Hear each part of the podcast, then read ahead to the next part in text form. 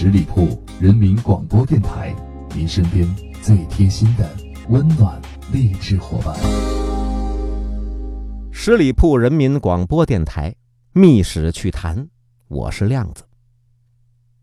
今天咱们继续来讲有意思的故事。这个故事啊，它是发生在东汉安帝刘祜在位期间。有一名大才，这名大才子他姓杨，叫杨震。前半生可是被埋没的不行，等年过了半百，这才是被招入官场。这一回，这杨震呢，可以说是官运亨通，接连的被任命为荆州刺史、东莱太守。可是杨震呢，很闹心。闹心什么呢？他当时面对的东汉朝政可以说混乱不堪，朝里边大事小情都由外戚和宦官交替把持。那外戚是什么人呢？那就是皇后、皇太后啊这些位的娘家人。这些人当时很厉害，谁也惹不起。和宦官们里勾外连，交替把持朝政。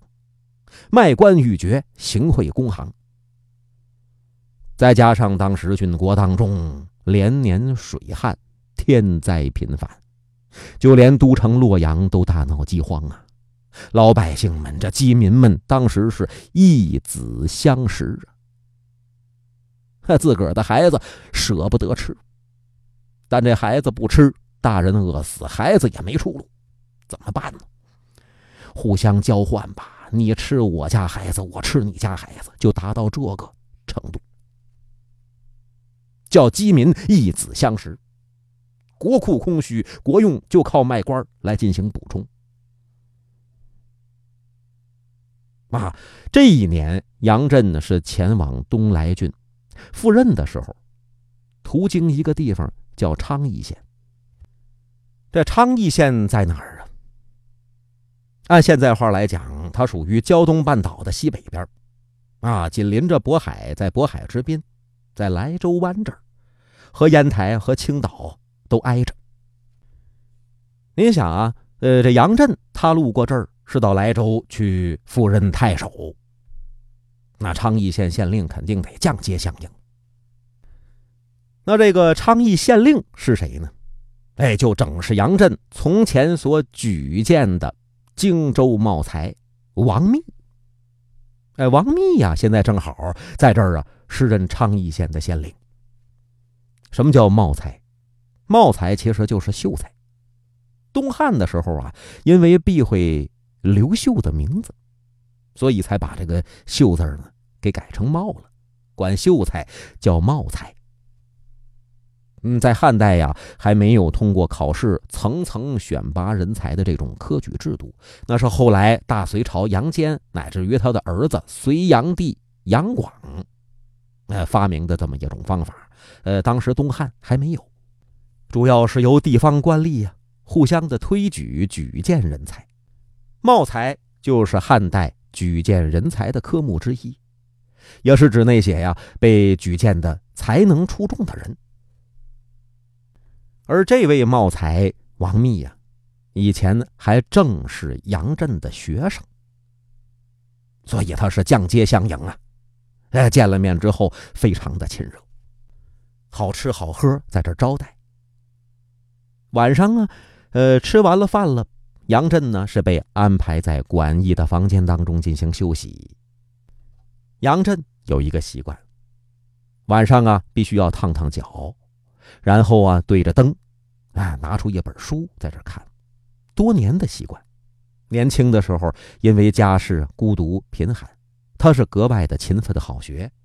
杨震曾经是精心研究欧阳氏的尚书之学，学问精通透彻，博览群书。当时的读书人都管杨震呢叫关西孔子杨伯启。啊，把他和孔子并列，您想这杨震是多大的能耐？他在家乡还设立私塾，教了学生，一共教了二十多年。哎，就是迟迟不肯受这州郡官府礼聘。啊，为什么呢？呃，为什么不愿意做官啊？一方面呢，是因为当时朝政昏暗腐败；另一方面呢，也是为了要增长学问、磨练意志，一心要成为当代的圣贤。等到后来大将军邓志聘他为募兵的时候，杨震已经五十多岁了。现在要远到东来去赴任当地的太守，路过昌邑，正好遇见自己的学生王密，他很高兴。那吃完了饭之后，晚上在这儿烫脚读书，正在全神贯注看的时候，突然间是啪啪啪，呀，有人呢叩打这馆驿的门环。谁呀？杨震心里边合计：这么晚了，这是谁来找我呢？下了地，穿好鞋，到门口一拉这铅棍，咕噜一声，把这门呢给分开，一瞅。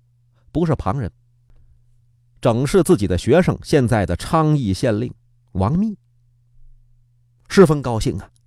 啊，急忙把他是让到屋里头来，让他坐下。王密呀，开口就说：“呃，老师啊，您这么晚了还没睡觉，我看您这桌上啊还点着灯，那还放着书，您还是这个习惯呢，还是要秉烛夜读啊？”杨震一听，是啊。孔老先生说：“温故而知新，有些好文章啊，读一遍有一遍的体会。就是说，越读越有味儿啊。”王密点头：“是是。”这王密过去呀，也是特别的勤奋好学。他曾经是把这古人写的好文章一看再看，一抄再抄，直到能够倒背如流为止。杨震也就是欣赏他这一点。才举荐他为茂才。啊，杨震现在呢，就问他，怎么样啊？当了官之后很忙了，现在还有时间看书吗？王密呀，嗯，在这瞅着老师啊，还看。杨震听完一点头，那你今天这么晚了来找我，有什么事情吗？啊，我也没什么事情，主要呢是来看看你。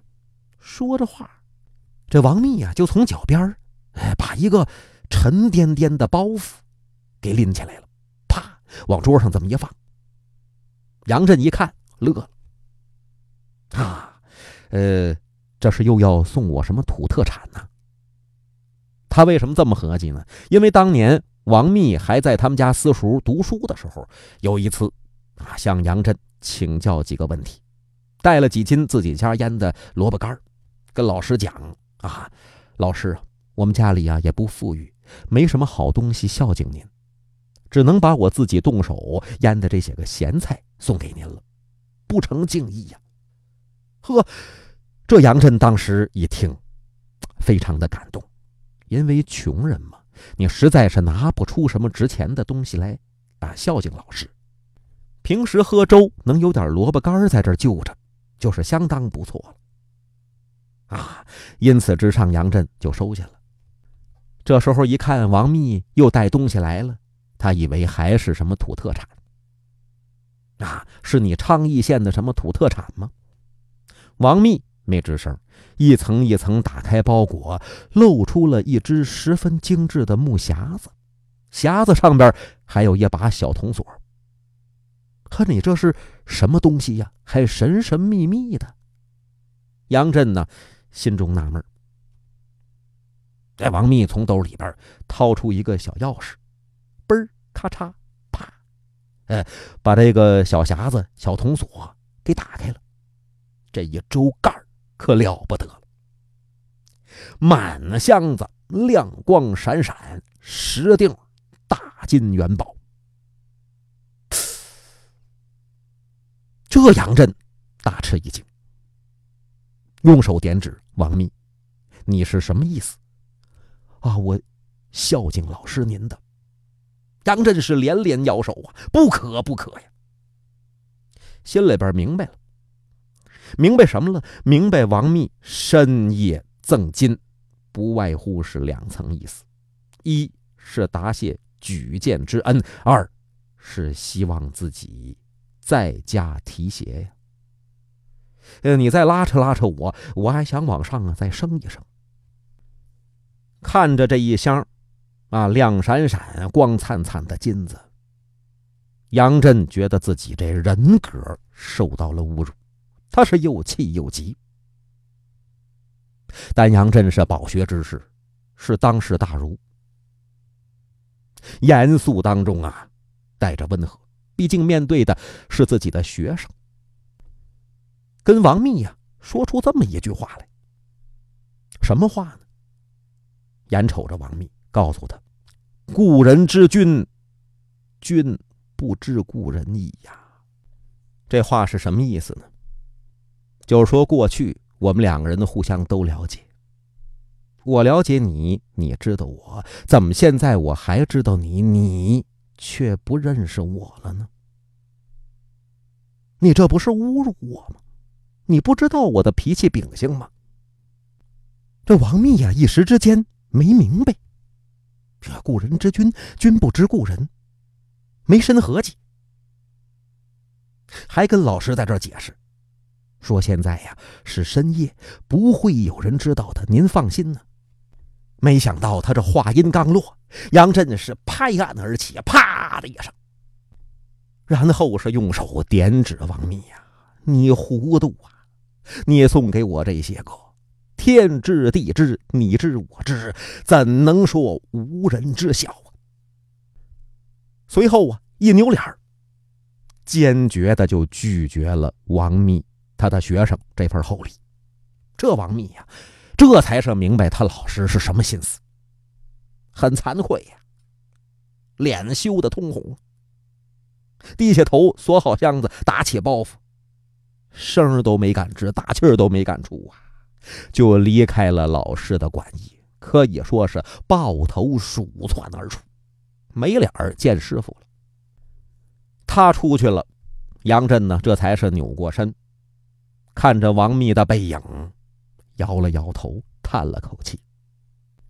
啊，王密他也是走出很远了，还是觉得有点啊耳热心跳，回头瞅瞅馆驿，那盏灯还亮着。知道老师啊无心睡眠呢，还在灯下看书，抬头往前瞅，依旧是伸手不见五指的黑夜。哎，但是比来的时候啊，他忽然间就觉着，哎，这个路上啊多了一点亮色。从何而来？现在是不得而知。